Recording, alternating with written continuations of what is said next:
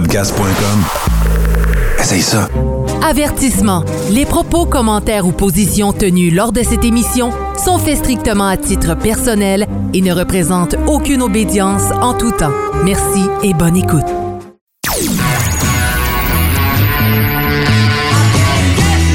Vous êtes sur Radio Delta, la radio qui rayonne entre les oreilles.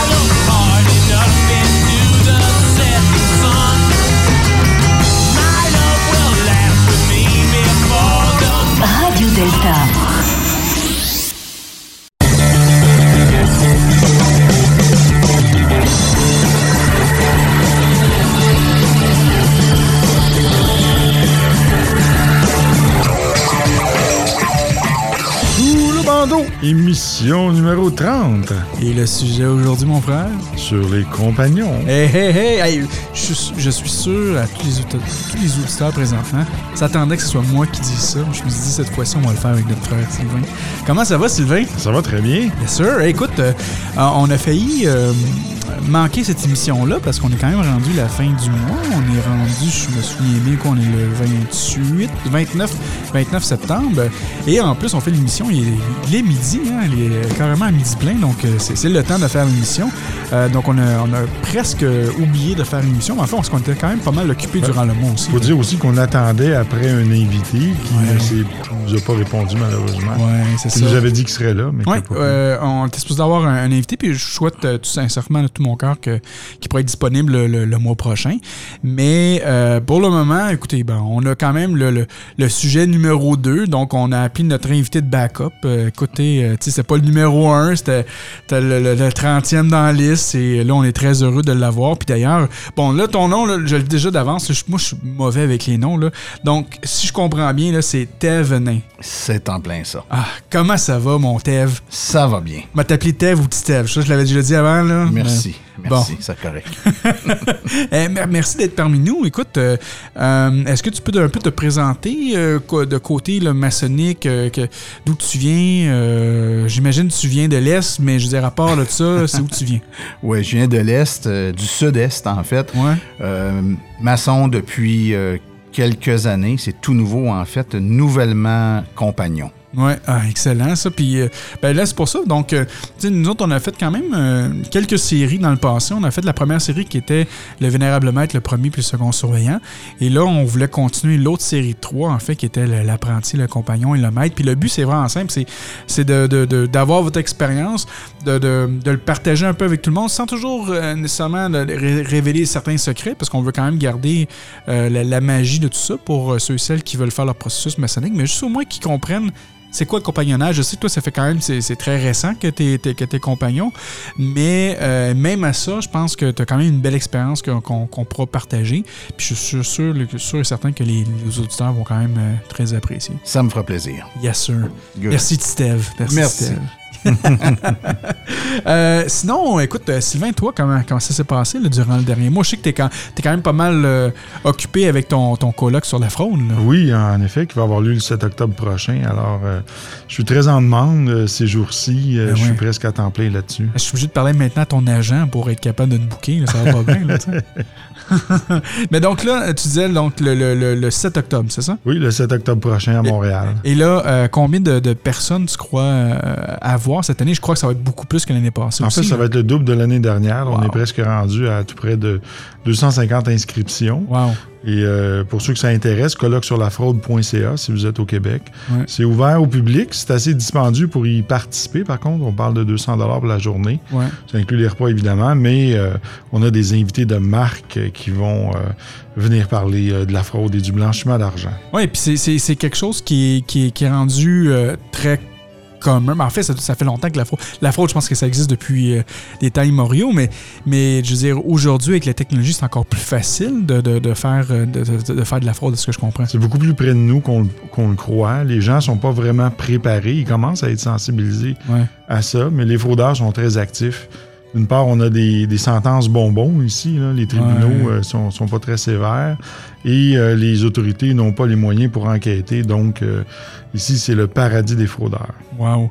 Puis d'ailleurs, on parle de fraude, puis là, ça me vient de faire penser à une idée, parce que ça fait quand même.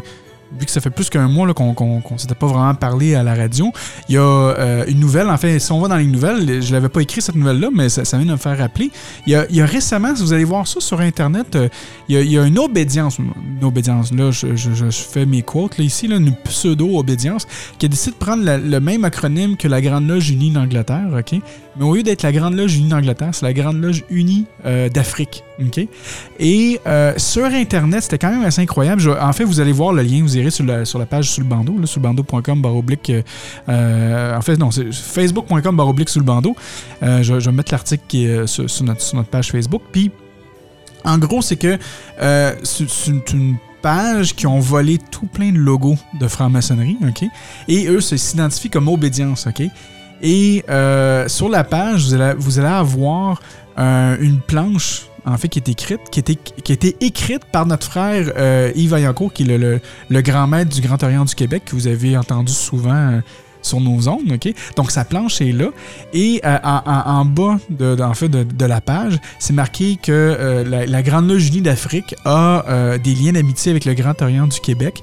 Et là, tu vois deux Noirs qui sont là, qui se serrent la main. Mais le problème, c'est que notre frère Yves, il n'est pas noir. fait que tu sais, quelqu'un du Québec, on fait comme Qu'est-ce que c'est ça? Qu'est-ce qui se passe? Et là, euh, il y a un onglet, en fait, pour s'inscrire sur, euh, sur Facebook. En fait, donc, s'inscrire via WhatsApp. euh, à l'obédience. Et là, euh, moi, j'avais fait le test. J'avais j'avais composé le numéro de téléphone et tout ça. Et là, les, les- les gens pouvaient me m'initier par Internet. Euh, ça coûtait, ça, je pense que ça coûtait 1000, 1000 euros pour me faire initier comme apprenti. Et là, par après, ben, tout dépendant qu'est-ce que je, voulais- je, voulais faire, ben là, il y avait des forums euh, WhatsApp où je pouvais contribuer et tout ça. Et là, ben, euh, je devais juste débourser plus d'argent pour me rendre jusqu'au 33e. Et là, rendu au 33e, les gens disaient oui, mais là, c'est- c'est- c'est- ce n'est pas juste ça. Il y a aussi une suite, en réalité, qui est juste le- rite de Memphis qui, là, qui offrait pour monter jusqu'à 99. Là, mais chacun des degrés euh, avait, des, euh, avait un montant. Et là, même, il y avait même une boutique en ligne, OK, avec des bagues, des bagues qui sont toutes faites en Chine. Moi, j'ai ma boutique maçonnique, là, puis je peux, les fournisseurs, je sais comment ça coûte, ces bagues-là. Et ils reprenaient les mêmes bagues, mais là, il disait que ça, c'était euh, enchanté par Merlin ou des, des histoires vraiment farfelues, là, littéralement. là, C'est c'est stupide. Mais Ça me rappelle quelque chose, moi. ben oui, mais c'est c'est exact. C'est pour ça que je veux qu'on aille là. Puis vu que tu es un expert dans la fraude, tout ça, tu as vécu avec certaines personnes au Québec de la, manipulation comme ça, côté spirituel, bon, donc ces gens-là vendaient des bagues 10 000 là, mais je sais, J'ai retrouvé la même bague sur Alibaba, ça, ça me coûtait 1 la bague, là, t'imagines? Donc, euh, puis ça revient à aussi, euh, souvent, nous, à la Grande Loge Unie du Canada, on va avoir des... euh, je reçois à tout, littéralement à toutes les semaines, je reçois toujours des demandes euh, de- d'adhésion, ok, mais des- de beaucoup de gens qui vont venir de l'Afrique centrale, de l'Afrique du Sud et tout ça, Euh, parce que euh, c'est plus ou moins, je vais faire attention à ce que je veux dire, là, Mhm. mais mon impression, c'est que peut-être la maçonnerie dans ces endroits-là, c'est plus considéré comme élitisme. Oui. C'est pas monsieur, madame, tout le monde peut nécessairement euh, appliquer pour devenir franc-maçon, tandis que euh, partout en Amérique du Nord, même en Europe, le jardinier peut être euh, franc-maçon, autant qu'un avocat, qu'un premier ministre, ou que, ça peut être vraiment n'importe qui. Tandis qu'en France, euh, pas en France, mais en Afrique centrale, puis dans ces, dans zones-là, c'est beaucoup plus difficile. On voit souvent des, premiers ministres, des, gens dans des hautes fonctions et tout ça. Donc, ces gens-là vont venir appliquer au Québec, puis ils vont nous le dire, je viens de tel pays, j'aimerais être franc-maçon, mais pour nous, on peut pas, parce que nous, on n'a pas de juridiction dans leur territoire. C'est ça. Et ils sont pas au Québec ou au Canada, donc on peut pas les aider aussi. Mais- Mais ces gens-là qui vont recevoir cette, cette invitation-là par WhatsApp peuvent faire des paiements faciles, des 12 paiements faciles par mois. et- Malheureusement, on va en avoir de plus en plus. Ouais. Euh, moi, il y, a, il y a trois semaines, là, j'ai été sollicité par les Illuminati. Et là, quand Oui, je- c'est vrai, ça. Oui, et là, on a commencé à échanger avec le fraudeur. Et là, il nous a dit qu'il était euh, dans la maçonnerie depuis 15 ans et qu'il était compagnon et qu'il faisait partie des hauts grades. Ok, Alors, juste c'est pour bon, dire, ça. tu vois que. Et là, on l'a tuilé un peu, puis il n'était pas Ça capable de répondre à rien, mais il nous promettait euh, de nous vendre le, le degré d'Illuminati et que ça coûtait euh, 3000 euros. Puis Wow. euh, il y a une bague qui venait avec ça, puis tout le kit. Là, tu sais, c'est. Malheureusement, ce sont des attrapes. Il y a des gens qui vont tomber là-dedans parce que euh, ils sont en quête de pouvoir. Puis ils disaient même là, dans l'offre Ouais. que vous alliez avoir une voiture luxueuse, que vous alliez avoir euh, un poste important au sein de la fonction publique. Puis, tu sais, des trucs là, qui, ont, qui ont tête. J'espère que c'est une voiture électrique au moins qu'ils vont offrir là, à ce prix-là, une Tesla. Faudrait que ce soit une Tesla qui offre, qui offre à Non, malheureusement, ils ne s'abaissent pas à ce niveau. Ils offrent des, des Porsche, Ah. Lamborghini, des trucs comme ça. Ah là euh, mais mais, mais c'est- c'est c'est- c'est plate de voir ça. Tu sais, moi. J'avais expérimenté a quelques années de ça. Je voulais vendre ma console de jeux vidéo euh, en ligne sur Kijiji, euh, kijiji.ca. Puis, à un moment donné, j'avais quelqu'un qui essayait de me texter par, euh, ben, via mon téléphone et il me disait Je suis pas à Montréal présentement, mais est-ce que je te paye par PayPal euh, puis tu me l'envoies par la poste? Ben là, je vais être capable de. euh, je, je- vais transférer le paiement après. Puis moi, dans ce temps-là, je me j'avais un petit doute, je me disais, il y a quelque chose de louche, tu sais. Mais je dis, bon, si le gars, il est pas là, il est pas là. Puis là, finalement, je m'avais rendu compte qu'il avait euh, fait une fausse page fait, euh, PayPal, OK? Puis habituellement, PayPal, quand tu fais des paiements, euh, il n'y a pas de paiement retenu sur, basé sur le fait que tu vas envoyer quelque chose par la poste. Ça se fait pas. PayPal, c'est tu me fais le transfert, moi, comme PayPal, je prends mon profit puis je m'en contrefous du restant. Vous vous ostinerez entre vous autres, là, tu sais. Mais lui, il avait fait une page spéciale qui faisait en sorte que une fois que tu rentrais, euh, tu, tu te pesais dessus, ben là, ça disait bon, ben envoie ton paquet à telle place. Et évidemment, c'était au Gabon, tout ça. tu sais. Là, à un moment donné, les alarmes, ont, ça sonnait. Je dis non, on chargeait de me faire niaiser. Mais j'ai l'impression que là, les fraudeurs, ils ont sont dit quoi d'autre qui peut être payant? Puis, tu sais, le monde de la spiritualité, je pense que je pense que juste en Amérique du Nord, je me souviens bien, c'était une business d'au-dessus de, je pense, 10, 10 milliards là, par année. C'est beaucoup. beaucoup. là. Puis on parle pas juste de maçonnerie, on parle de, voyages initiatiques. euh, des fois, les gens vont aller voir les Navajos, tout ça. Peu importe, là, tu sais, qu'est-ce qu'on va faire, mais la spiritualité, c'est une méga business. Là, tu sais. Donc, les gens, ils savent qu'ils sont, sont, sont faciles de se faire avoir. là. Faites-en pas, j'avais mis une motoneige à vendre sur Kijiji et c'était des gens de la Côte d'Ivoire qui m'appelaient. Pour vrai? Mais oui, on Ben peut oui, pas, on- on peut pas rouler une motoneige en Côte d'Ivoire, là, c'est en Afrique. Là. Ah ouais, c'est ça. Mais À moins d'un pit de sable. Peut-être d'un pit de sable, ça t'aurais peut-être de la chance. Oui, ça me fait penser qu'on devrait éventuellement peut-être faire une émission sur la fraude en maçonnerie. Oui. Parce que ça, il y en a beaucoup. Euh, Ben, fait, parfois, on ouais. a tous, on- tout le monde a des histoires d'un frère qui s'est sauvé avec le trésor de la loge, Ouais. euh, des gens qui se font passer pour des maçons alors qu'ils ne sont pas ou qui sont radiés Ouais. et qui se font passer pour. Euh, ça, on en voit, on en voit beaucoup, là, des trucs comme ça en maçonnerie. Ouais, puis c'est pas juste au Québec, c'est un peu Non, partout à travers le c'est monde. un aussi, peu partout là. à travers le monde, c'est effectivement.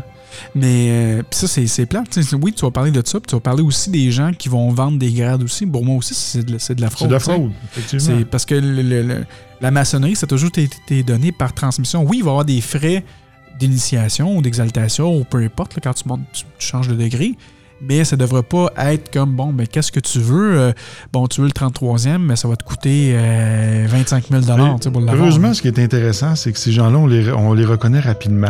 Ouais. Tu sais, quand tu vois que ça a monté trop vite, là, ça a pris les 33 degrés en, en six semaines. Ouais. C'est Euh, pas tu le prix comme l'absence de travail pour s'y rendre qui est problématique en ce qui Ouais. me concerne. C'est ça. Fait que tu le vois par le comportement, par la façon qu'ils agissent, que ces gens-là ne sont pas des maçons. Ouais. Mais le problème là-dedans, c'est que c'est les gens qui vont accepter pour monter aussi vite. Ça, ça aussi, c'est un autre problème. Là. Oui. Parce que, tu sais, c'est quoi l'intention de la personne d'acheter ces graines-là? Qu'est-ce qu'ils veulent faire? Fait qu'autant que ces gens-là, c'est soit des futurs fraudeurs ou c'est. C'est quoi Là, intention? A une question là-dedans? Franco, de créer une polémique parce que tu sais qu'aux États-Unis, il y a des One Day Mason, puis des trucs Mais comme ça. c'est hein. différent, ça. Ça, le, le- le- le- le One Day Mason, euh, qui, qui appelle ça, qui appelle ça, c'est que pour eux, leur recherche. Euh, en fait, ce que j'avais compris, parce que j'avais écouté pas mal aux États-Unis, euh, le Masonic Roundtable, puis expliquer le concept. Pour eux, le One Day Mason, c'est que dans leurs recherches qu'ils ont faites, ils ont fait vraiment des recherches poussées, ils ont, engagé des, des firmes de recherche là-dessus. Pour eux, un maçon, euh, peu importe le temps qu'il va, peu, importe le temps qu'il va faire, si la personne dépasse, je crois, un an et demi, la moyenne des gens, après un an et demi, vont rester au-dessus de 10 ans. OK? Pour eux, aux États-Unis, c'est ça. Euh, je pense que c'est- genre 60% Donc, 60% des gens qui restent plus qu'un an et demi en maçonnerie vont rester là euh, habituellement jusqu'à 10 ans de plus. Le restant en bas, ben, peu importe, ils vont, ils vont partir pour n'importe quelle raison, puis ça n'aura aucun rapport avec leur grade. Fait qu'eux autres, dans leur pensée, ils se sont dit, ben, on va leur donner tout de suite, comme ça, ben, ils vont juste. Ceux qui vont persévérer, ils vont persévérer. Fait que pendant 10 ans, il la personne a le temps de recommencer son apprenti, son compagnon, puis son maître, tu sais. Puis ainsi de suite. C'est la même chose avec les. Ça, c'est pour les 1, 2, 3. Il, il appelle ça du. euh, euh, le lightning, OK? Il appelle ça le light, comme, euh, comme euh, Grease. là. Ouais. Ouais, Grease Lightning. Mais donc, il appelle ça le, le, le- le Masonic Lightning. Puis après ça, il y a la deuxième étape qui s'appelle le Reunion. OK? Un Reunion, c'est qu'ils te font passer de 4 à 32. Puis tu restes à 32. Le 33, c'est vraiment privilégié. Il faut que tu aies fait des choses exceptionnelles. Puis vu que dans un suprême conseil, tu es supposé avoir un minimum de 9 33e puis un maximum de 33 33e, by the book, c'est supposé être ça. Il y a bien des exceptions un peu partout ailleurs. Mais aux États-Unis, ils essaient de respecter ça. Donc, pour atteindre le 33e degré, ben, il faut qu'il y en ait un, deux autres qui décident de partir. Soit qui meurt ou soit qui passe à l'Orient éternel, soit qui prend sa retraite, peu importe la raison. Et là, ils vont prendre quelqu'un pour le monter là-bas. Mais euh, même ces obédiences-là vont pas charger 25 000 pour que tu ailles le, 30 le 32e degré. Parce que eux ils veulent te garder dans l'obédience. Ils veulent quand même te transmettre l'information. Ça veut dire que la première année, disons, tu vas faire ton, ton 4 à 32, mais la première année, ils vont, faire le 4, peut-être le 7, le 9, le 14, le, le, le, le- le 27. Là, L'année d'après, ça va être, ça va être d'autres degrés qu'ils vont faire. Fait que tu vas toujours revenir en arrière, quoi qu'il arrive. C'est juste une mentalité qui, est- qui est- qui est différente, mais ils vendent pas les sais. Ils vont Ouais. te donner. C'est en que quelque sorte un fast-food maçonnique. Ben, en fait, le fast food, le fast food, Fast. fast food maçonnique, selon moi, c'est justement quand tu vas voir quelqu'un qui dit euh, ben écoute, moi je peux te vendre les degrés pour 10 000 Euh, Tu veux une lettre patente, je te- ça te coûte 5 000 Pour moi, ça c'est un fast food parce que tu arrives là-bas tu dis moi, moi je veux ça, ça, ça, ça, ça, puis je m'en vais après. Je vais faire d'autres choses. Tandis qu'eux, ils veulent te garder quand même là dans ton processus maçonnique. Fait que c'est un peu différent, mais c'est ça, c'est vraiment des, men- des mentalités, je te dirais, différentes. C'est peut-être notre prochaine émission qu'on fera sur Ça la sera- fraude maçonnique. Ça sera intéressant. Écoute, on a déjà fait environ 14 minutes là-dessus. fait fait oui, il y a vraiment du contenu, puis on a, on a quand même d'autres nouvelles Oui. euh, à couvrir. Euh, une des affaires, en fait, une des nouvelles que je le, je le parlais, en fait, c'est euh, le, le- tout ce qui est changement climatique. Euh, bon, ça, ça fait quand même un peu controverse présentement. Il y a eu la jeune Greta qui s'est présentée à l'ONU, qui a fait son. Son, son, son- en, bon, en bon français, son speech, hein, qui, a- qui a- qui a fait réagir quand même Son mal. discours. Son discours, merci Sylvain, euh, qui a fait quand même réagir pas mal de, de gens. Euh, elle est venue euh, au Québec, en fait à Montréal, vendredi passé, donc il y a quelques jours de ça, pour faire la marche avec. au-dessus de, en fait, il y a eu au-dessus de 500 000 personnes qui sont, qui sont venues à, Mar- à Montréal pour faire cette marche-là. C'est quand même assez incroyable. Je veux dire, au Québec, je pense qu'on n'a jamais vu ça, de, de- un, un aussi gros nombre, là, de toute façon. Je pense que c'était les carrés rouges qui avaient. Ouais, mais les carrés rouges, on parle de peut-être 50 000 personnes, Ah, 50 ouais. 60 000. là, donc, euh, c'est- vraiment là, euh, deux, euh, tu sais, c'est deux aspects totalement différents. Puis notre frère Titev, ici, m'a- conté aussi qu'il y avait une, ma- une, manière particulière aussi de calculer ces gens-là hein, dans, dans la foule. Oui, oui, il y a des, euh, des techniques de mesure là, basées sur des, des photos aériennes. Donc, en prenant une, en évaluant une certaine euh, superficie, là, dans, le- dans Ouais. le fond, un certain nombre de pieds carrés, le nombre de têtes qu'il y a là, puis euh, réparti sur le, le- je dirais la, la superficie totale où est-ce que se passe la manifestation Ouais. ou tout autre événement. C'est pas nécessairement des manifestations, dans des festivals, entre autres. là. Quand il y a beaucoup de monde euh, dans la grande scène, au festival de jazz, c'est la même technique. Ils vont prendre des photos aériennes, puis là, ils vont évaluer que dans le carré qu'ils viennent de prendre, il y a 25 personnes. Ouais. Puis des carrés comme ça, ben il y en a, mettons, euh, 500. Fait que là, ils sont capables d'estimer, évidemment, ça reste que c'est pas précis, euh, c'est pas comme compter personne par personne, mais ça donne une idée relativement précise du nombre de personnes. Donc, quand ils disent euh, un demi-million, 500 000 personnes, c'est c'est-tu 437, c'est-tu 583, euh, mais c'est plus proche de 500 000 que de 200 000. Exact, exact. Fait que, tu sais, c'est- fait que c'est un nouveau record. Puis je pense que la, la, la, la, la- la file faisait, je crois, 4 km ou 4,5 km de long. Puis c'était rempli d'un bout à l'autre. Fait que c'était quand même assez, euh, assez incroyable. Puis moi, ben bon, euh, tu sais, tu connais un peu Sylvain, mon, mon, mon background. J'étais un peu, un peu encore conspirationniste dans, mon, dans, dans l'âme. Moi, j'étais un- quelqu'un qui est sceptique, qui va vouloir faire mes recherches, qui va. Je vais pas euh, prendre automatiquement qu'est-ce qu'on me donne euh, qu'on me donne à manger. Je vais regarder, je vais analyser, puis je vais voir est-ce que c'est la vérité? Je suis un chercheur de vérité, fait que je vais pas me, faire donner quelque chose, me dire ça, c'est la vérité. Attends un peu, je vais, je vais regarder voir si c'est vrai, puis je vais me faire ma propre vérité là-dedans. Donc, J'ai eu une belle expérience, en fait, ce week-end. Ben, en fait, depuis, depuis une semaine ou deux, parce que je, je fais réagir beaucoup de, de gens sur mon T'as Facebook. semé le trouble. Oh mon Dieu. Ordo Abkaou, hein? J'ai j'ai vraiment fou- foutu la merde. Mais c'est une belle expérience maçonnique parce que on dit en maçonnerie qu'on qu'on ne doit pas de parler de politique ni de religion. Et euh, certainement, le, On vient d'ajouter le climat. là, on vient de- mais le, le climat, ça devient de la politique parce qu'elle était, elle a parlé à l'ONU. Euh, puis il y a quand même euh, certaines fonctions qui font en sorte que certaines choses qu'elle a dit que les gouvernements maintenant veulent agir. Donc ça a tout rapport avec, euh, la politique. hein. Et moi, moi j'étais très clair là-dedans. J'ai dit, mon opinion pour moi, Greta, c'est juste qu'on on essaye de, de- On met trop de pression sur un enfant. Ça ne devrait pas être un enfant qui fasse ça premièrement, elle connaît absolument rien sur le, sur le climat, même si elle fait des, des vidéos pour qu'on lui informe de ce qui se passe. Elle ne connaît pas les, les- les recherches, elle ne sait pas ce qui se passe. Elle, c'est, elle est comme un, un bon québécois, une marionnette, euh, Une mascotte. une mascotte, une marionnette, euh, qu'on lui dit quoi faire et tout, euh, quoi que ce soit. Il y a au- puis autant qu'il y a des recherches qui disent que le réchauffement climatique est vrai, autant qu'il y a d'autres recherches scientifiques qui disent que, que, que ce n'est pas le CO2 qui contribue euh, au réchauffement de la planète. Et bon, là, j'avais parti sur un... En fait, moi, j'ai juste donné mon opinion. J'ai tout simplement donné mon opinion en disant que moi, qu'est-ce que j'en pense et tout ça. Ma vérité, c'est quoi à moi? Et oulala, ça, ça, ça a activé beaucoup de, de, de colère, beaucoup de... de, Laisse-moi deviner, ça finit que les problèmes climatiques, c'est à cause des francs-maçons, c'est ça? C'est quasiment ça. C'est quasiment, c'est quasiment à cause des francs-maçons. Non, mais non, parce que tout ça pour dire que j'ai eu beaucoup de francs-maçons qui m'ont répondu. Et là, on pouvait voir l'émotion que ça pouvait générer. Et, c'est pour ça qu'à la fin, je leur ai tout dit, frères et sœurs, c'est pour ça qu'on ne parle pas de politique en loge, parce que ça cause des choses comme ça, tu sais. Et ça a été une excellente euh, euh, expérience que, que des fois j'aime ça foutre la merde. Fait que j'aime ça des fois lancer, mettre un peu plus d'huile sur le feu. Là. Mais euh, tout ça pour dire qu'à Montréal, c'est quand même incroyable. On a eu 500 000 personnes. Si ces 500 000 personnes avaient décidé tous de, de- de- de planter un seul arbre à la place, probablement qu'on aurait déjà réussi à reboiser euh, qu'est-ce qu'on a perdu au. Curieusement, quand tu regardes les photos après que les gens ont passé, il y a des déchets partout. Oui, ça, c'est- ça, et ça, Ouais. c'est un autre problème aussi. Le fait que. euh, puis là, regardez, on retourne en, en politique là, présentement. Là, Il y a des gens qui vont peut-être réagir. On vous le dit, là, c'est juste notre vérité. Là. Prenez pas ça. Dites pas qu'on est des, euh, des ci ou des ça. C'est vraiment juste une opinion. puis On veut pas nécessairement parler des politiques dans cette émission-là, mais c'est effectivement le cas. Il y, a eu, il y a eu de la pollution, des choses qui sont restées à terre, beaucoup de plastique. Euh, juste le fait qu'on utilise de l'essence pour venir sur place. Juste, juste le fait qu'on utilise de l'essence pour euh, venir sur place, 500 000 personnes qui vont utiliser des transports en commun ou des voitures et tout ça, ça crée aussi d'autres CO2 si on veut combattre le CO2.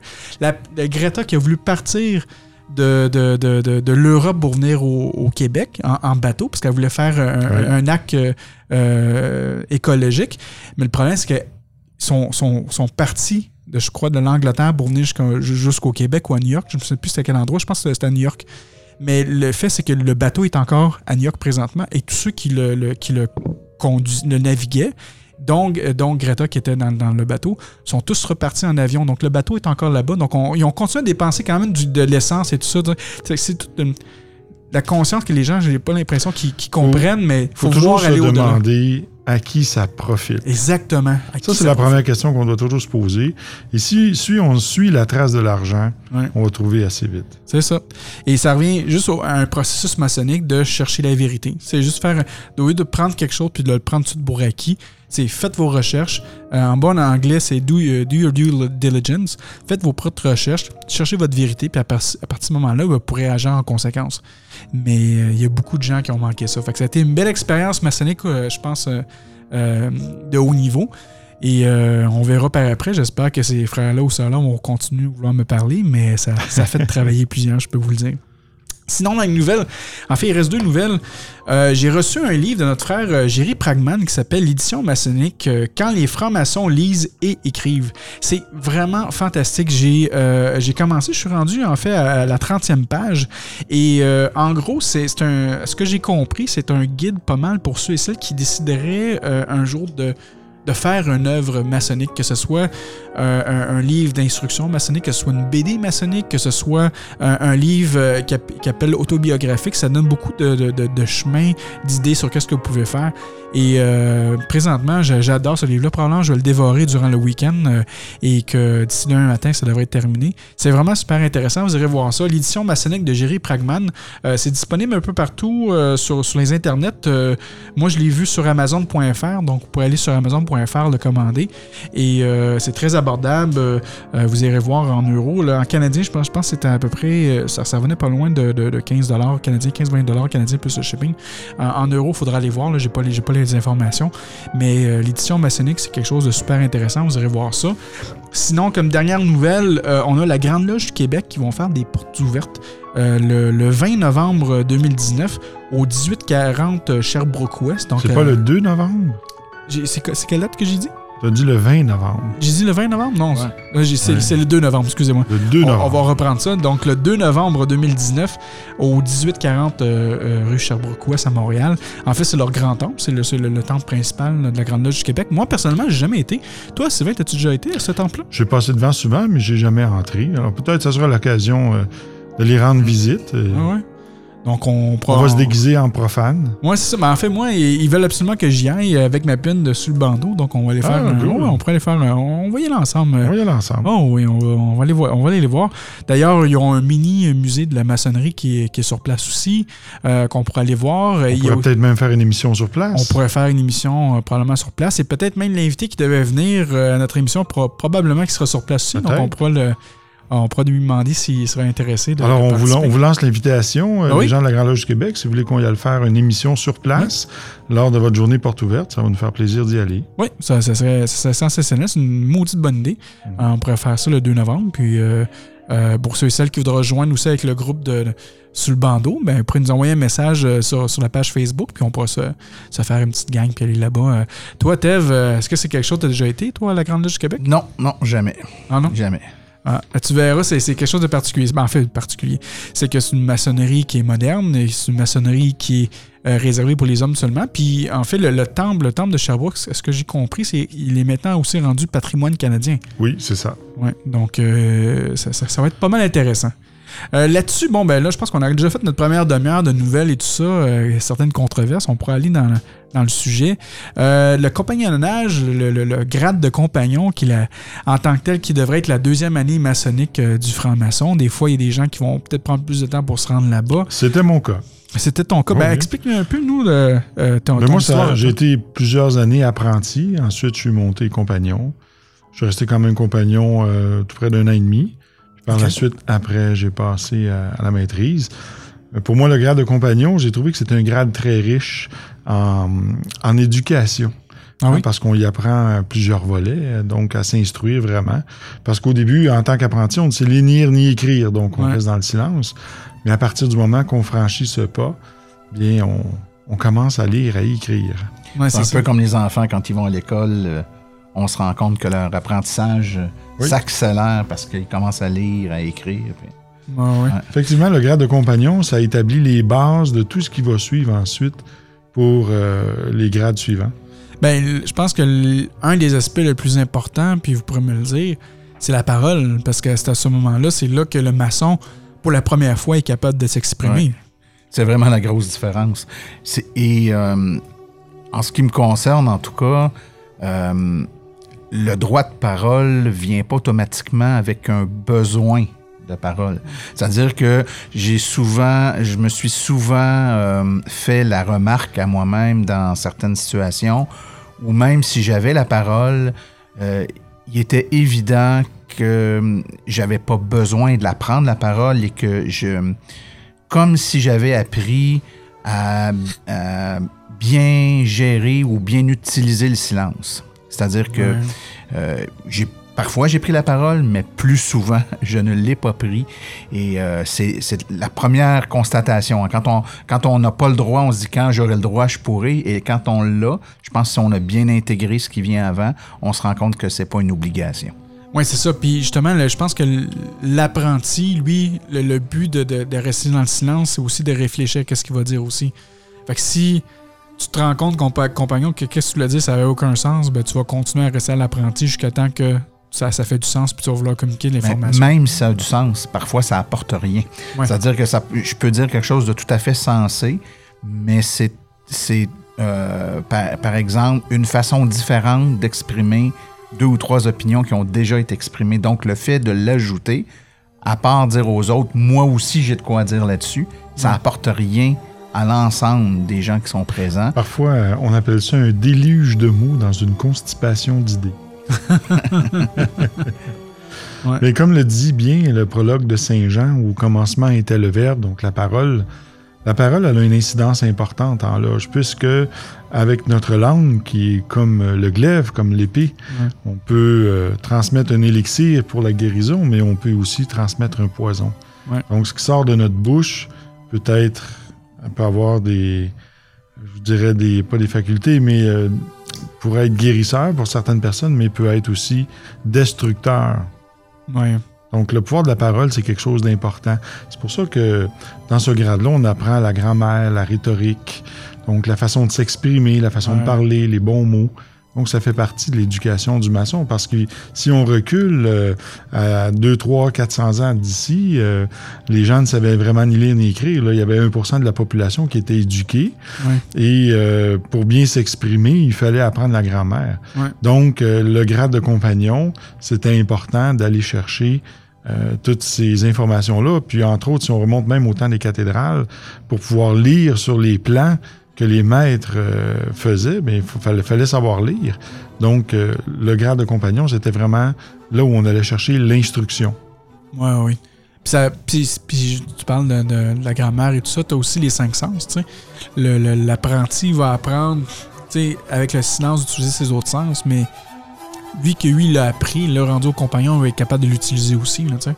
Fait que euh, réutiliser son, son ressenti, regarder la, ré- la réaction des autres, justement, de voir ça vaut-tu vraiment la peine de, de- de faire ces actions-là?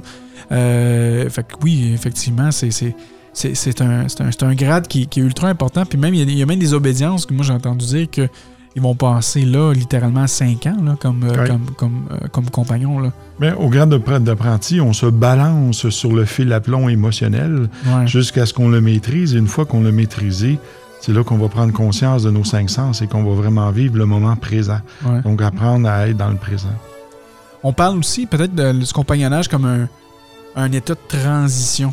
Euh, comment que vous autres, vous l'avez euh, vécu cette transition-là entre le entre l'apprenti le- la, la maîtrise? En fait, euh, ça s'est bien passé. J'étais- Moi, j'étais heureux de découvrir tout ce qu'il y avait là. Mais j'ai expérimenté le grade de compagnon le jour où j'ai où j'ai été premier surveillant. Ouais. C'est vraiment là que je l'ai intégré. Ça revient un peu aussi peut-être euh, au côté connaissance et savoir. Tu sais. Oui. ça, ça, ça, ça revient Donc, en étant plus compagnon, c'est ça que je comprends? Ouais. C'est en l'enseignant. Ouais. Ouais, c'est ça. Puis ça, ça- c'est- tu sais, tu dis ça pour le, le, le poste de, de- de premier surveillant, mais même moi aussi, tu sais, comme quand, quand j'étais deuxième, toi t'étais premier, moi j'étais deuxième dans la même loge dans, à un certain moment de notre vie. Puis justement, c'est ça, c'est que tu apprends des connaissances, puis à un moment donné, ben là, le savoir, c'est ça, c'est une autre affaire aussi, c'est savoir comment le retransmettre, tout ça. Puis là tu peux savoir vraiment si tu l'as intégré vraiment. Fait que c'est, vrai aussi que, ben justement, vu que c'est, transitoire, le moment que tu arrives à, à- à mettre, là, tu vas le réexpérimenter. Mais je pense que c'est quand même important de, de bien le comprendre, de bien le lire. Euh, Mais si, si on retourne dans le contexte historique de l'époque, ouais. euh, fut un temps où euh, l'Église euh, proscrivait toute forme de progrès. Donc, dans la science, dans, euh, dans la médecine, tout Ouais. ça, c'était interdit. Alors, les gens étaient un peu euh, abrutis, malgré eux. Et euh, lorsque les, euh, je dirais la, la- la classe plus... euh, plus intellectuelle se réunissait dans des loges en secret, bien ils pouvaient se transmettre la connaissance et apprendre davantage. Ouais, ouais. Euh, donc, c'est euh, c'est à ce grade-là, justement, qu'on pouvait s'instruire, aller chercher Ouais, les ouais. connaissances qu'on ne pouvait pas retrouver euh, dans les, les universités ou les écoles de l'époque. Ouais. Surtout sur, euh, euh, je dirais, l'aspect... je, je vais, je vais tenir mes mots pour ne pas trop parler. Ouais. Mais euh, bon, sur l'astrologie, sur la cosmologie, euh, sur l'astrologie, et ainsi de suite. hein. Sur l'astrologie, la cosmologie et l'astrologie, Ah ça oui, revient pas mal à l'astrologie, c'est Ça revient pas mal à la même affaire. Ben, je- J'essaie de pas trop en dire, là, mais Ouais, ouais. T'allais dire quoi? Ouais, ben, en fait, euh, aujourd'hui, on a la chance d'être euh, d'être éduqué, puis c'est pas juste, c'est pas nécessairement d'apprendre ce que c'est, mais c'est plus, euh, d'une part, de les maîtriser, parce Ouais. que savoir ce qui est quelque chose, puis être capable de l'expliquer, euh, c'est une, c'est une chose, mais le maîtriser, puis d'être capable de l'appliquer dans notre vie, c'en est une autre. Finalement, euh, une fois qu'on a ça, euh, donc, on est capable de l'appliquer, mais on est capable aussi de comprendre le sens et de transposer ce que ces éléments-là peuvent vouloir dire ou comment ça peut être. Autrement dit, souvent, c'est à la fois une- une- un, un lien direct entre quelque chose qu'on connaît, mais c'est aussi une façon de représenter ou de repousser ça dans quelque chose d'autre qu'on connaît un peu moins. Donc, de transposer. Il y a toute une symbolique derrière ces thèmes-là. Euh, donc, on peut les prendre au pied de la lettre pour ce Ouais. que c'est, mais on peut aussi tout regarder la symbolique en arrière. Et là, cette, euh, cette fois-là, cette symbolique-là, elle est à la fois très riche et aujourd'hui, ben, ça fait appel à des, des éléments qu'on n'apprend pas.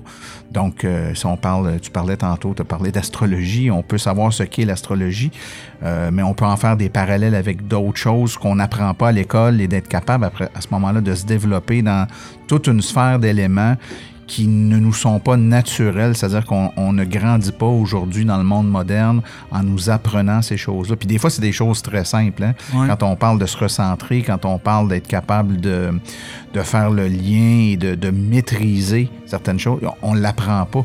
Et euh, la société moderne souffre en quelque, en quelque sorte du fait qu'on maîtrise pas ces choses-là. On sait que ça existe, on est capable de donner une définition, on est capable d'expliquer comment s'appelle euh, la maladie qu'ont ceux qui maîtrisent pas assez cet élément-là, Ouais. mais jamais on, il nous vient à l'esprit de nous donner des outils pour être capable de maîtriser ces éléments-là pour faire en sorte qu'on va être derrière personne.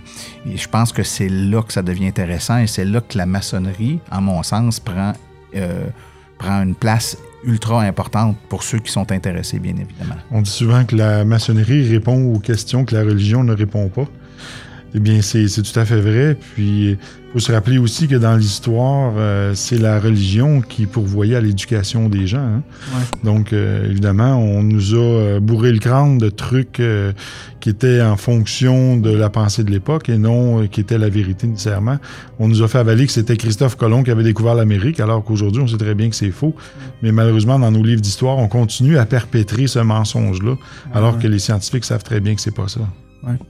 Tantôt, euh, je t'entendais parler un peu, puis tu, euh, tu parlais des outils. tu sais. Le, le- un des, je pense que, puis un, un des outils qui est vraiment ultra important pour le, comp- le compagnon, c'est l'expérimentation. En fait, tout ce que tu parlais tantôt, pour arriver à une maîtrise, pour arriver là, c'est de l'expérimentation. Puis c'est pour ça que le compagnon va toujours faire un pas Un pas de côté. un pas de côté pour revenir dans son axe, dans, dans- dans la, dans la droiture, parce qu'habituellement, le- l'apprenti est supposé de rester droit, il va, il va, il va avancer euh, quelques pas en avant sans, sans- sans trop divulguer, mais il va quand même avancer par en avant. Euh, puis à un moment donné, ben, le compagnon, ben, lui, il faut qu'il, à force de, pour être capable de continuer à avancer euh, droit, mais il faut quand même qu'il ait expérimenté. Donc, il va lui faire un pas sur le côté pour l'expérimenter. Mais le but, c'est qu'il faut qu'il soit capable aussi de revenir dans son axe. S'il n'est pas capable de revenir dans son axe, c'est là que tu vas, tu vas retourner dans le carré noir, dans, dans, dans des séances, puis des- dans, dans, dans une série d'expérimentations qui va t'arriver par après. Là. La tentation est forte. Ouais, et c'est là qu'il faut être outillé. Quand on, quand Ouais, on, c'est ça. on quitte la ligne droite, ça peut être tentant de rester euh, à gauche ou à droite de la Ouais. ligne. Euh, parfois, ça prend certains outils pour être capable de revenir sur la ligne droite à notre volonté et euh, sans, sans trop de séquelles. C'est ça. Symboliquement, le compagnon fait le pas de côté parce qu'il va apprendre euh, tout ce qui est de l'ordre de la société. Ouais. Euh, puis ensuite, va revenir dans sa voie spirituelle aussi. Puis, ça, c'est- puis si on, on, on- on- on tourne vers l'aspect vraiment euh, maçonnique, vraiment dans, dans l'environnement maçonnique, euh, ça va aussi, le, le pas de côté va aller aussi dans les voyages parce que c'est la première année, en fait, c'est la, la première fois que le compagnon est capable de visiter. Là, tu sais. Ouais. Puis je pense que toi, tu, l'as vécu, ça aussi. Ah là, oui, le- tout à fait. Puis moi, moi j'avais hâte à ça, en fait. Euh, beaucoup plus hâte. J'avais beaucoup plus hâte de visiter que d'obtenir le droit de parole, en fait. OK. Et, euh, Et pourquoi? Ben, parce que si par observation et par écoute on apprend, ben, si on observe et on écoute plus de plus d'endroits, plus de façons de faire, plus de groupes différents. On s'enrichit, je pense, de- de- d'éléments qu'on va aller chercher là-bas. Et pour moi, c'est une façon d'aller chercher plus large que ce que ma propre loge peut m'apporter, sans rien enlever à ma propre loge, soit dit en passant, mais chaque loge a ses, ses particularités, a ses, euh, je dirais, ses éléments plus, euh, plus présents. Son égrégore aussi. Ouais, ouais, tout à fait. Et on va, on, on- je pense qu'on s'enrichit de ça. On va chercher une énergie qui est différente. Et puis moi, j'avais hâte d'aller voir ça, de voir comment ça se passe ailleurs.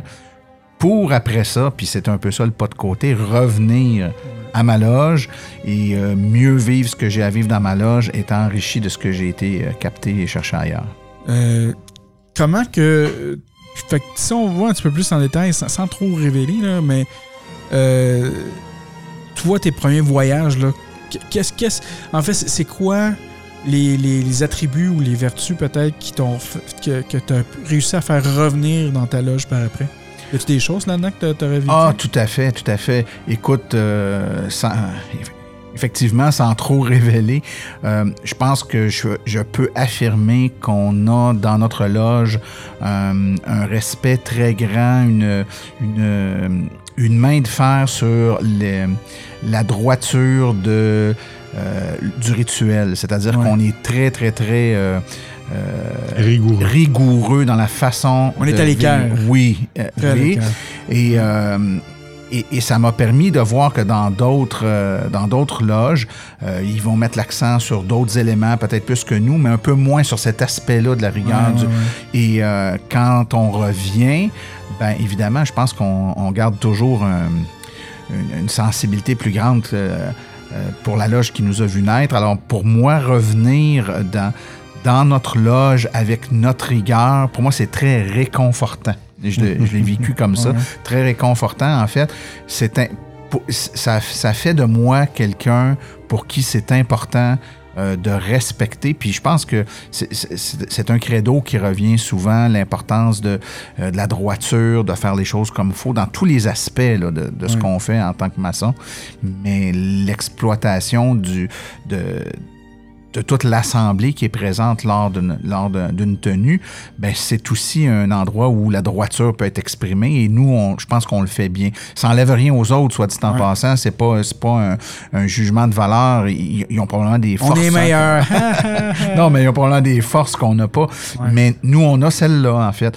Puis je pense que hum, ça fait aussi partie de ce que nous, on a à apporter à d'autres, tout Ouais. comme d'autres ont des éléments probablement à nous apporter dans la façon euh, de, je sais pas moi, de débattre ou d'apporter des sujets en loge ou d'être Ouais. capable de s'ouvrir à des thèmes que nous, on a moins abordés parce que, bon, on est différents, on est d'autres gens. Je pense que c'est, elle a la richesse. C'est un peu comme dans la société quand tu t'adjoins des gens de, de cultures différentes, de façon.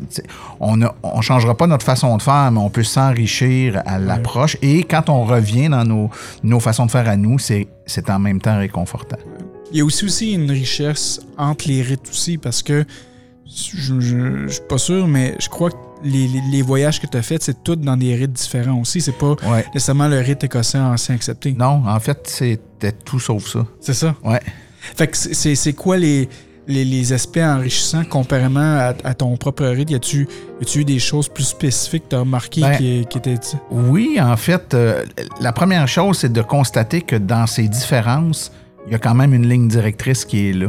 Et ça, on l'entend, on, on le sait quand on, est maçon que les, les différents rites, c'est des variantes, mais la franc-maçonnerie en tant que telle est universelle et il y, a des, il y a une ligne directrice très cohérente et on la reconnaît. C'est-à-dire que on est content d'être dépaysé, mais en même temps, il y a un élément central qui est là et c'est impossible que tu reconnaisses pas. Tu le sais que tu es, à la bonne place, mais on le vit un peu différemment. Euh, beaucoup des aspects, par exemple, alentour, euh, par exemple, des, euh, des thèmes comme certains, certains rites vont être plus laïques, vont être plus, Ouais. plus philosophiques, vont être, donc c'est c'est sûr que ça donne une couleur qui est différente, ça donne des nuances dans l'expression du rite, mais ça reste que c'est ça, c'est la même affaire, tu le reconnais. Puis il y a plein d'aspects de nos vies que c'est comme ça, d'ailleurs. Hein? Il, y a plein- il y a des conventions quand tu vas dans un autre pays, à l'autre bout du monde. Il y a des conventions quand tu donnes la main à quelqu'un ou que tu salues quelqu'un. Tu dis, ah, eux autres, ils ont, ils ont plus tendance à... Mais, mais tu reconnais que c'est une convention de... On, on se salue, on est content de se voir parce que je suis au Japon, puis c'est un Japonais, puis eux autres, ils mettent la main gauche sur le cœur pendant qu'ils te donnent la main au Japon. Nous, on fait pas... Mais tu- même si tu l'as jamais vu, tu le sais que c'est ça. Tu reconnais ces conventions-là, mais tu vois des, des fines nuances entre les deux. Je pense que ça, c'est la première chose qui frappe. Il y a des nuances, mais on reconnaît la trame de fond. C'est-à-dire que c'est sûr que ça vient tout de la même place en quelque part. il y a, il y quelque chose d'unique qui a donné naissance à tout ça. Fait que finalement, c'est, euh, c'est, quelque chose qui. euh, Ça représente finalement la, la- la chaîne d'union, là, finalement, en gros. Tout à fait, tout à fait. Ça nous, euh, ça nous ramène au fait qu'on on, est tous unis, on est tous maçons, on est tous euh, frères et sœurs, peu importe où on est. Ouais, ouais. Donc, c'est, pas mal intéressant de voir ce- cet aspect-là du compagnonnage. Euh, je pense qu'il y a aussi un autre aspect. Là, parce que là, on a parlé pas mal du, du pas de côté pour ce qui est en fait du voyage et tout ça, pour faire son expérimentation. Mais à l'intérieur d'une loge, bon, le compagnon, il est là, il a fait déjà une année de plus. Euh, selon vous, c'est, c'est quoi son rôle qu'il a maintenant avec l'apprenti? Parce que c'est pas juste les maîtres de loge qui vont, qui vont accompagner les apprentis. Le compagnon là-dedans, c'est, quoi son rôle en fait? Ben écoute, euh, forcément, on, a une- on, on- on incombe d'une responsabilité de euh, d'encadrer avec humilité, je dirais, les, euh, les apprentis qui sont là. C'est-à-dire que, Ouais.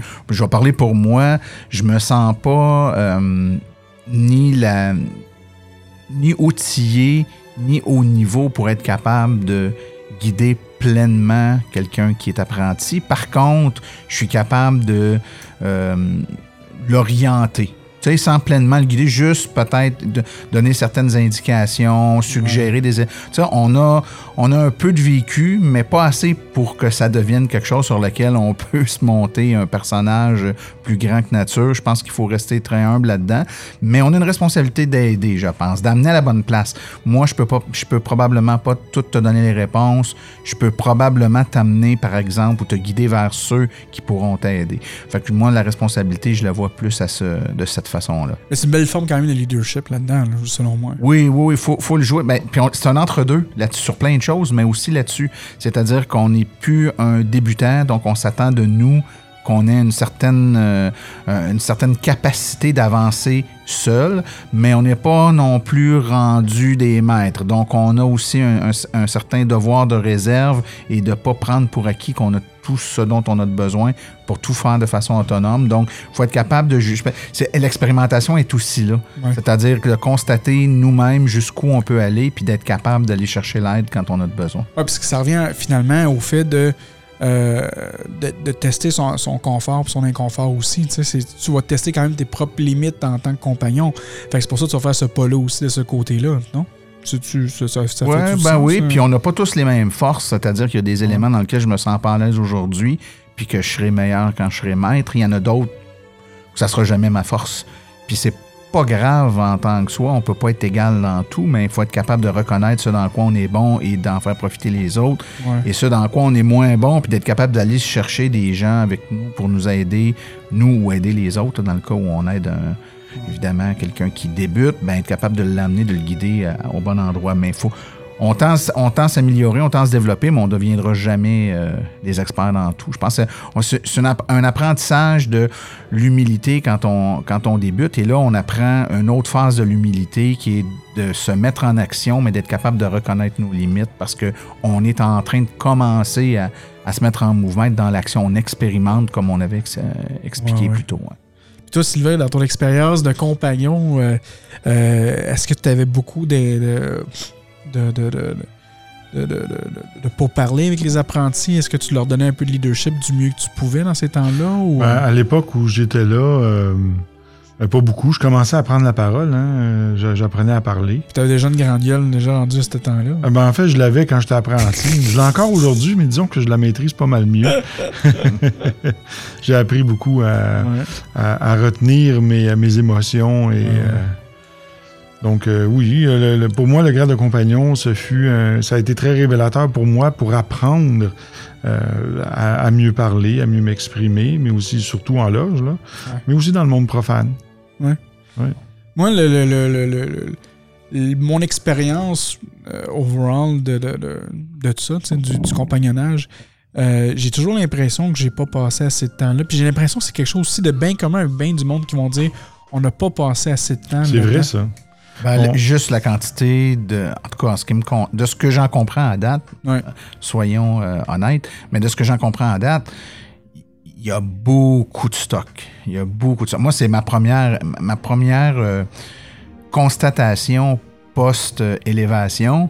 Été de dire, My God, il y a du stock là. là. C'est- Tu peux pas faire ça. Tu peux pas faire le tour de tout ça euh, rapidement. C'est impossible. Il faut te donner le temps. Il y a, il y a beaucoup, beaucoup de contenu. Ouais, exactement. Puis comme tu disais, c'est, c'est, tu sais, c'est, c'est quelque chose qui, qui, est beaucoup, qui a beaucoup d'instructions. tu sais, Il y a beaucoup de connaissances à aller chercher, en fait, pour te construire. C'est, c'est, c'est la, la- la partie la plus importante pour te construire.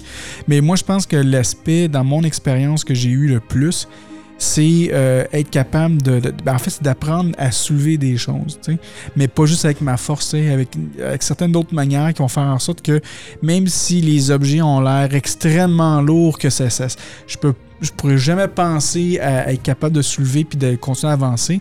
Le, compagnonnage m'a appris avec ces outils d'aller au-delà de ça, tu sais.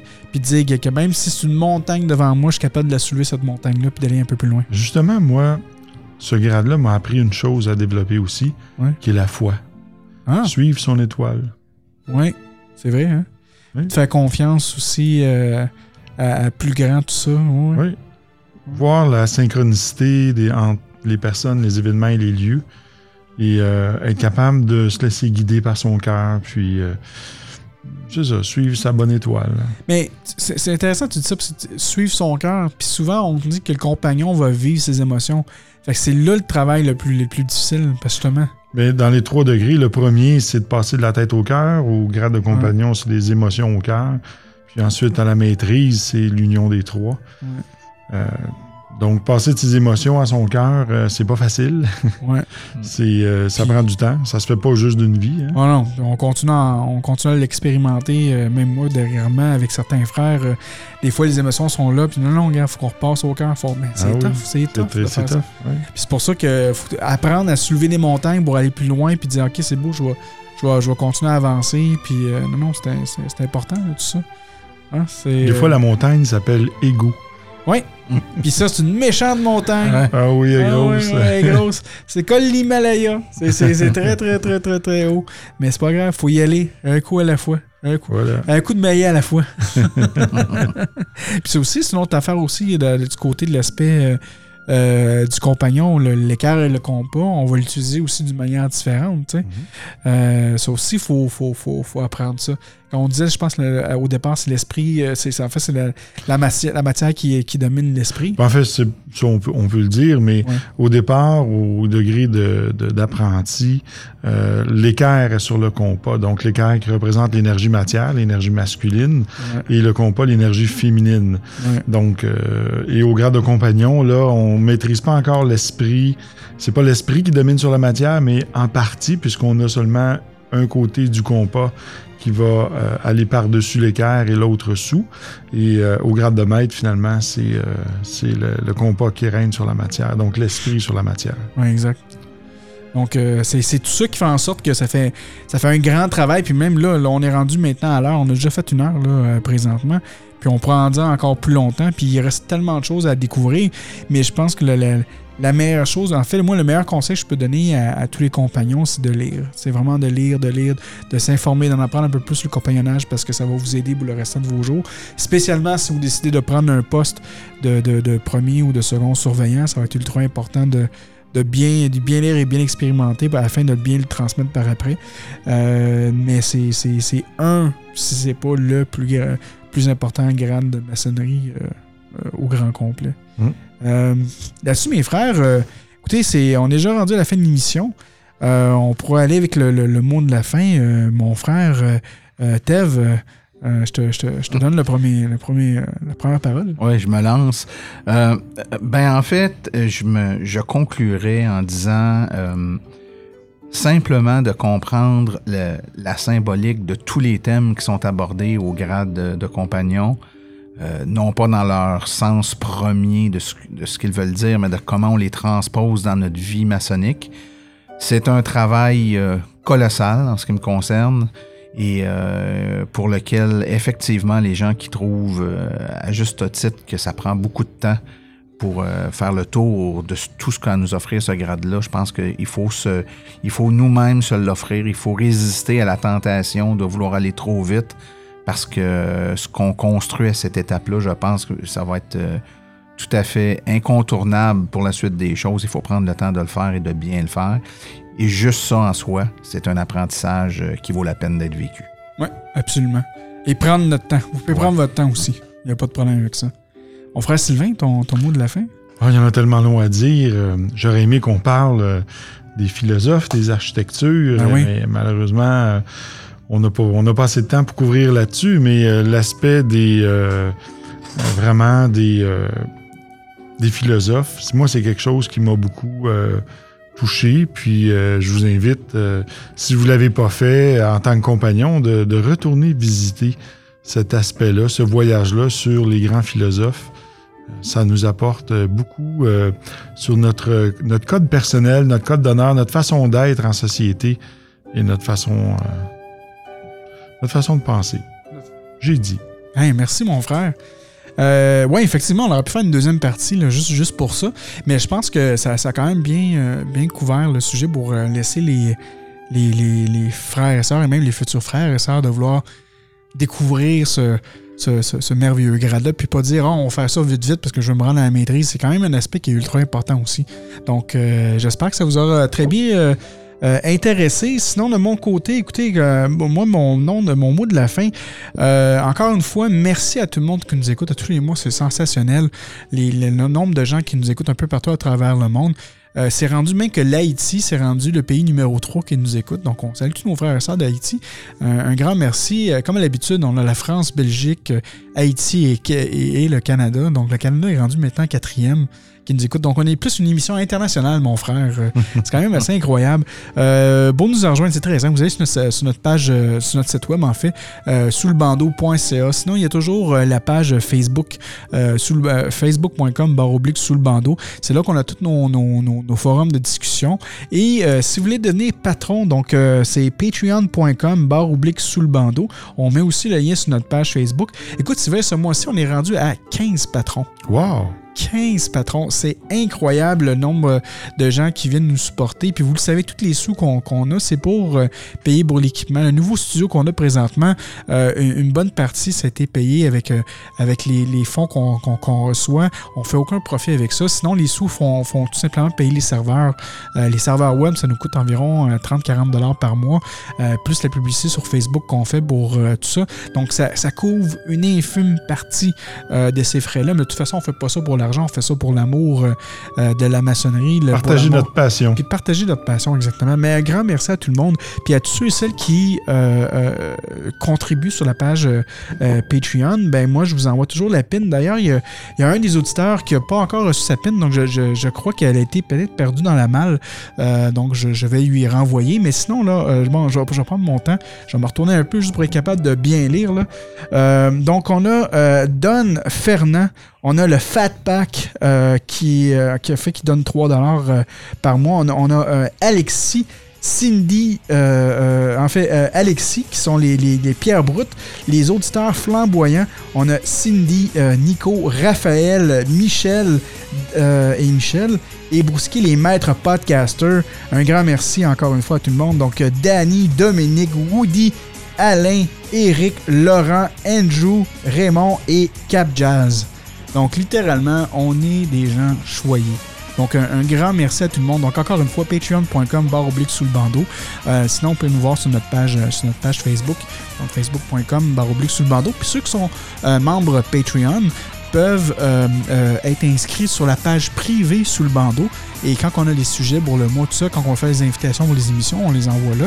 D'ailleurs, pour aujourd'hui, en fait, on n'a pas fait l'invitation pour euh, les, membres Patreon parce que ça a été pas mal dernière minute. On attendait vraiment jusqu'à la dernière minute d'avoir notre autre invité. Malheureusement, ça s'est pas fait. Donc, on espère pour le mois prochain d'être capable de faire ça. D'ailleurs, il y a une autre affaire aussi. On est rendu bon, à l'émission 30. Il nous reste encore trois émissions avant d'arriver à l'émission 33. Pour moi, tu sais, je Il pense va pour falloir inviter les 33. il va falloir inviter les 33e, mais il va falloir parler aussi du rite écossais ancien accepté. C'est quand même mon objectif. Donc, on a les les frères de la Grande Loge de France qui voudraient nous faire un tour aussi. Euh, et j'espère aussi qu'il y aura des frères euh, et même des sœurs au Québec qui voudront venir euh, participer en direct. Peut-être que ce serait l'émission numéro 33 qui pourrait se faire euh, à la Grande Loge du Québec. Ça peut peut-être être quelque chose euh, d'in- d'intéressant. Sinon, ça pourrait être l'émission 31 ou 32. Mais on arrive très proche de, ce merveilleux chiffre. Donc euh, là-dessus, mesdames et messieurs, ben, on vous dit à la prochaine émission pour un autre merveilleux sujet, l'émission sur le bandeau. Merci. Bye bye.